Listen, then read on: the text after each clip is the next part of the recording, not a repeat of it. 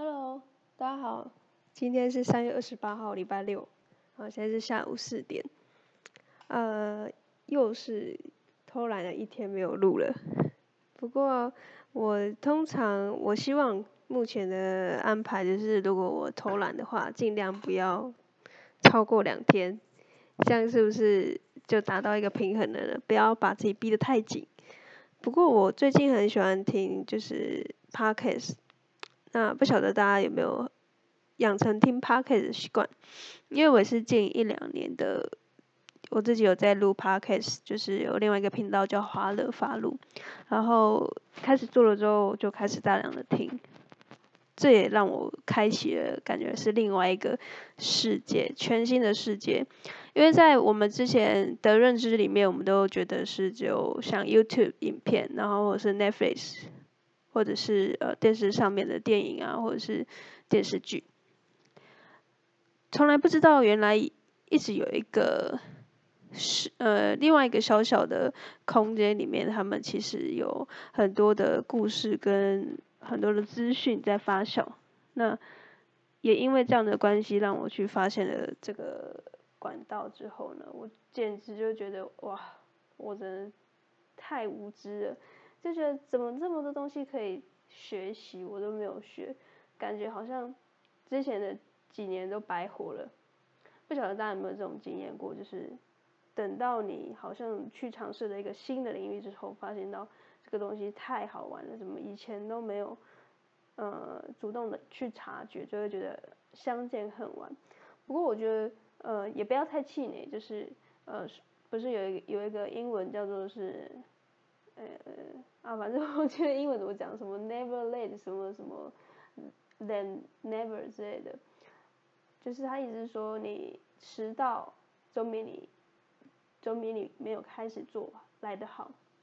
就是呃，如果你想到要做，永远都是最好的时刻，因为我们常常会问自己说啊，现在做这个这个市场饱和了吗？然后我们做那个 YouTube 这个市场。饱和了吗？会不会其实我们做都就已经太晚了？然后前面已经太多人做过类似的东西了，那好像没有什么什么所谓的稀缺的市场，所以我们就会又回到我们的日常生活中，然后呃日复一日的过生活。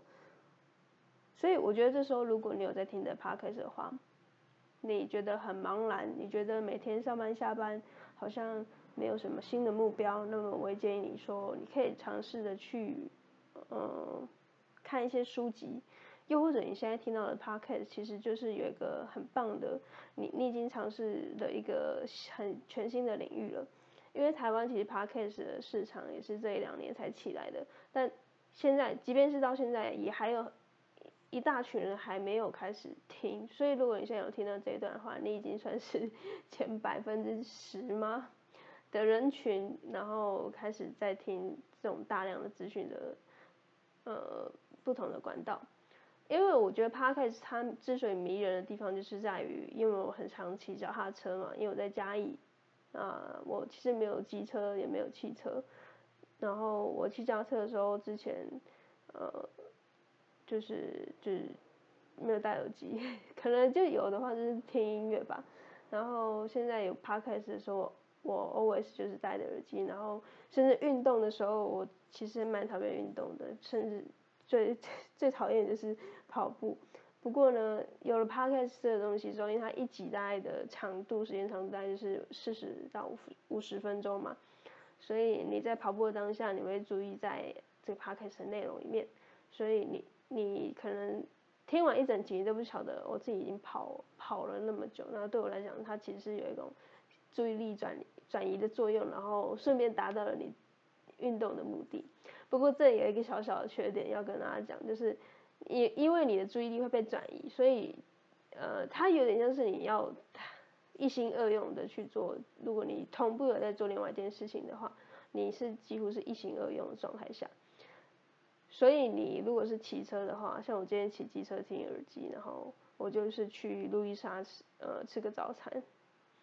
然后要牵车的时候，就发现我钥匙忘记拔了，虽然我以前就很常忘记，但是我觉得自从听了 podcast 用 always 戴着耳机的关系，然后又是那种有线的，所以你 always 要注意那个线有没有卡到哪个地方，所以你的注意就被偏移了，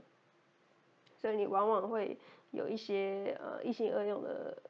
后果，就是比较不好的后果，所以请大家要注意，如果你是骑车的话呢，还是要注意路上的安全，因为毕竟。不要想说它只是放着，它没有吸引你的眼球，但是其实通常你的注意力也还是是分散的，所以是有一点点危险。好，所以如果你有想要学新的领域，对我来讲，podcast 是一个很好的内容。像我最近听了一个 podcast 叫做新建广播，呃，星是好像是星星的星嘛，star 的那个星，然后建就是火箭的箭，新建广播，然后里面大部分也都是在讲。科技的东西，不过我觉得它跟科技导读比较不一样的地方是，它有比较多的时候是在讲整理资讯啊，或者是在分享一些呃比较日常关于科技的相关的议题。比较科技导读，它是真的比较像是商业类的科技导向，就是听起来会比较呃，如果你比较没有在看这方面的资讯的话，可能一开始听科技导读会有一点点难。难入手。那新鲜广播它是比较用轻松的谈话的方式去探讨一个科技的命题。那我觉得这也蛮有趣的。像我很喜欢的，他们有一个系列叫做是不科技行为，因为他们的呃背景是就新鲜广播背景是商那个三创的那个育成中心，所以里面的大部分的人啊，应该都是工程背景，所以他们。我们的这个刻板印象里面就是想说，科工工程师应该是很常用一些科技的东西，比如就是呃各种软体啊，各种呃 app 或者是什么我们想想都想不到的工，像他们讲好多专业的术语，我其实因为不是工程背景，所以听不太懂，所以他们在讲的时候就会觉得，哎，工程师应该就是会有很多科技相关的一些资讯，所以他们会比较倾向是用呃科技的。科技类的产品取代现在可能是纸本或者是呃非科技的东西，但没想到他们有一些行为，我觉得蛮有趣的。比如说，就是他们有一个主持人叫啊呃忘记他名字，一个叫 Titan，然后一个我忘记名字，啊反正是一个女生，然后她就说她呃她其实现在没有在用那个 Google Calendar。Google Calendar 就是一种日历嘛，对不对？然后她没有在用 Google Calendar，她是用手写的。即便是到现在，她现在呃上班的时候，她也还都是用纸本的日记去写自己的日历。那对我来讲，它是一个蛮蛮妙的一个选择，因为其实我是我是用 Google Calendar，但是我真的没有办法想象，呃，用纸本的的这个手写去去记录每一天，因为。呃，如果你有经验的话，你有每天写日记，你就知道，其实每天去做这个手写的动作是有一点点的没有办法持久的。呃，我有尝试过，但是我也是比较 属于做一天休两天，然后就之后就呃 let it go。但是我最近听了新建广播的一些里面的内容，我真的觉得哇，强，里面真的太多太多的嗯很厉害的人。比如说里面有一个叫 Lawrence 的，呃，它里面分享了好多好多关于整理资讯，他是用什么工具，然后他用什么笔记本，用什么方式去整理他呃从小到大的一些回忆的东西。他说他甚至可以去翻到他国还国中还是高中的一些卫生，他当他当卫生股长的一些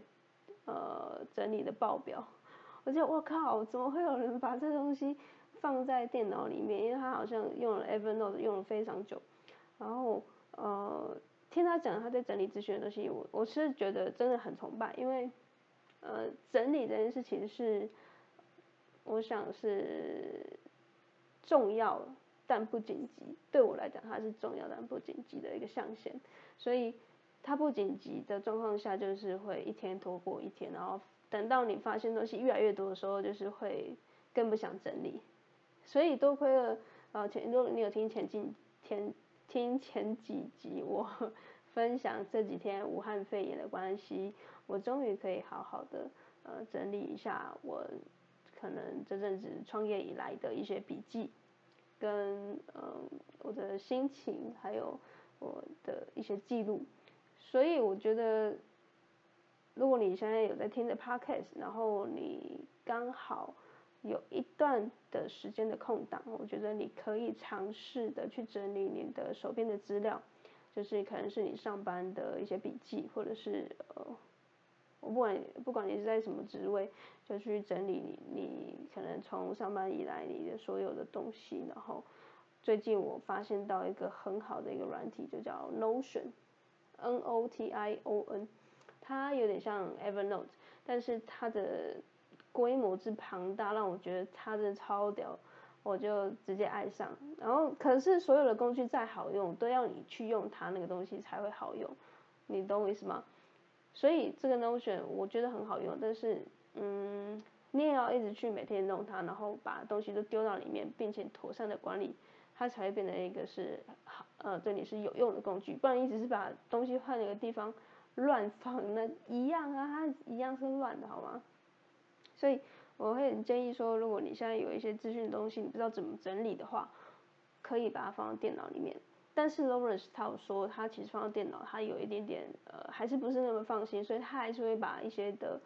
呃分，有点是不要把鸡蛋放在同个篮子里面，所以他还是会有点做分散的这个动作。但是他要怎么分散，他就可呃可以分分的很细，可呃可以切割的很细，所以。呃，我觉得就是这是进属于进阶版的了。那我们基础的这个初阶玩家，我们就先呃学会用这个软体就可以了。那所有的软体就是你要试着去使用，它才会对你的人生有一些帮助。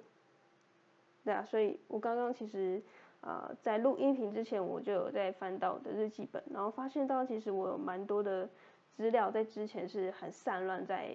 呃，纸张啊，或者是我各个笔记本里面，它没有一个同整，所以当你要问我说你在二零一五年或者二零一四年发生了什么事情，其实我是完全没有概念的。你懂我意思吗？你甚至问我上个月发生什么事情，我都会觉得啊，好模糊哦。我不晓得大家有没有这个经验，就是嗯，看完一场电影或者是看完一本书，然后别人问你说，哎，那场电影好看吗？比如说你看了《寄生上流》，然后你出来，然后你的朋友问你说，你刚才觉得怎么样？当下你就会只是有个模糊的概念，说，嗯，我觉得还不错，哦，我觉得那个主角的演技，我觉得有有让我惊艳到，然后整个运镜啊，然后气场啊，然后整个剧情的铺陈，我觉得是很不错的，然后就这样没了，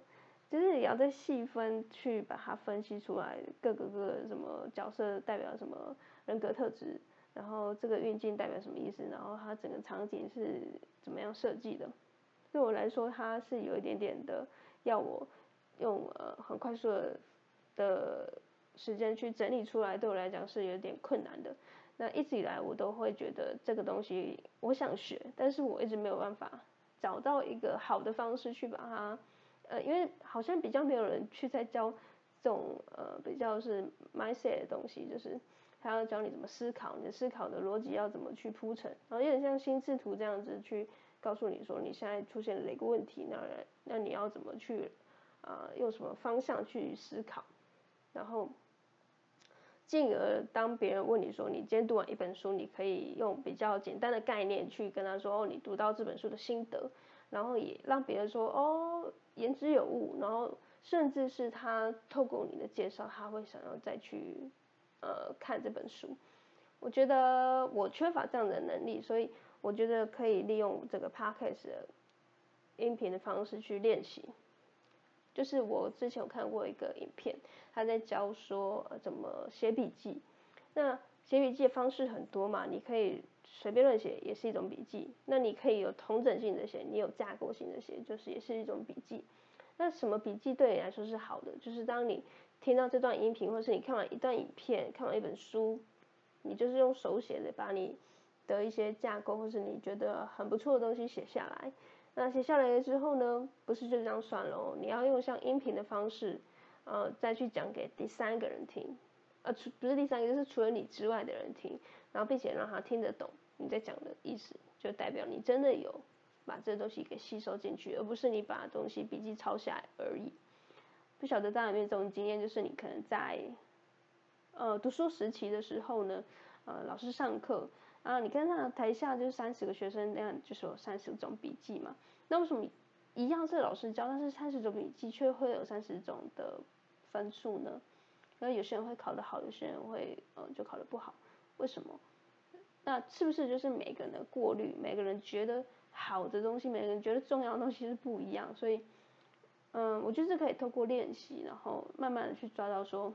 哎，原来老师在讲的这个东西是重点，那这个其实还好。那这个重点中的重点，我们又怎么把它有同等性的归纳出一个有架构系的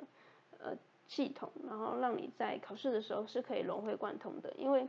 我一直以来我的小小的缺点就是我没有办法融会贯通一件事情，就是呃。我常常是断考，就是你知道断考就是可能是两三个月考一次，或是一个月考一次的那种断考，我都会考的还不错，因为呃范围是相对小的，所以你要用用死背或者是呃把整课本背下来，我都觉得我是可以的。但是你要那种复习考是考呃整本整本书，然后或者是呃十个科目那种，我就会挂掉，我就会没有办法，因为你在什么死背下来，你的脑量。脑容量是有限的嘛，所以你如果没有融会贯通的话，它就是会变成是他怎么考你就怎么导，因为你没有办法以此类推。所以你有在听这个 p o d c s 的话，我也会建议你说，你现在也可以用这种方式去呃练习你的嗯你的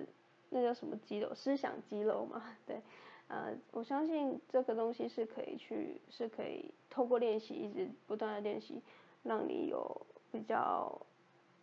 呃进步，对，因为我刚刚我我有说我在看之前的那个日记本的时候，我发现到里面我 写的东西大概五年前吧，就觉得呃怎么会这样写，这样也太没有条理了吧，然后哎怎么会这样想？就当你有这样子反应的时候，我觉得很好，因为代表你有进步，你正在往一个新的领域、新的。呃，境界去迈迈进的，那我非常恭喜你。那我要恭喜我自己，嗯，很棒。呃，因为呃，我其实一直以来都蛮想、蛮喜欢写字的，但是最没有办法 的一件事情就是持久，但是可能频率的关系，就是或者是懒散吧，一直没有办法去 keep on going。但是我觉得借由呃，听别人怎么想。啊，或者是他们怎么做，你可以学习他们，然后跟你你会有个目标，你会想说跟变得跟他们一样强，所以我从我有记忆以来，我求学以来，我就很喜欢设定一个人，我不是设定目标，我是设定一个人，就比如说我班上的第一名，或者是呃。现实生活中哪一个人很强，我就会把它设定在我可能呃想要达成那个目标，然后并且往那个方向去前进。就像我现在很喜欢看一个 YouTube 影片，叫呃瑞博阿贝，然后他是一个跨境电商的创办人，然后他的呃一些思想跟 mindset 跟他教的东西、行销的东西，我觉得。他做事的态度，我觉得我很喜欢，所以我就会去呃买他推荐的书。比如说，他说他有一集他说到他喜欢的创业家，就是除了呃贝佐斯之外呢，Amazon 的贝佐斯之外，他喜欢的是呃金池日本金池的稻盛和夫。那这个名字我是比较少听过的，所以因为大部分人就是会说马云啊，不然就说巴菲特，不然就是贾博士啊，就是之类的，或者连锁创办人。比较少人提到说稻盛和夫，所以我就去书局买书的时候，我看到的这本书我就直接买了。就是 你潜移默化之中，你会被你的目标的那个关键人物所影响你的抉择。但我觉得都，我觉得这也不会不好。虽然你好像少了的自己的这个自主权。但是我觉得一开始你如果比较没有这个能力的话呢，你也可以就是这个方式知道说你要看什么样的书，你才能够去往你想要的方向前进。那如果真真的有一天你觉得这个方向你不适合的话，你再换也可以。又或者是在练习的过程中，你一定会变强。变强的过程中，你再去呃，你一定会有嗯进，你一定会有能力再去用自己的方式去挑选，觉得适合你的书。我觉得挑书也是一个还蛮有趣的事情。比如说我昨天去买书的时候啊，我就会觉得有一种很反骨的心情，就是说排行榜上面的书，就是我他妈我真的不想看，因为。这些书就是越多人，不知道你们有没有这种经验，就是越多人说好看，我就觉得我不要看，因为那个东西可能就是被行销，或者是因为当下的一些广告被包装，它必须就是，即便它不是排行榜，它也是排行榜，所以我不想要被那个呃，就是行销的方式去给左右我的决定。然后我就是去那种你知道没有特价的那种书，它不是有分区吗？然后有一些是没有特价的，然后我就去看那种就是原价的书，然后我强迫我自己从中去挑选出我喜欢的书，就是怎么挑书，就是就是又可以再讲另外一集。那我现在也还都还在学习，那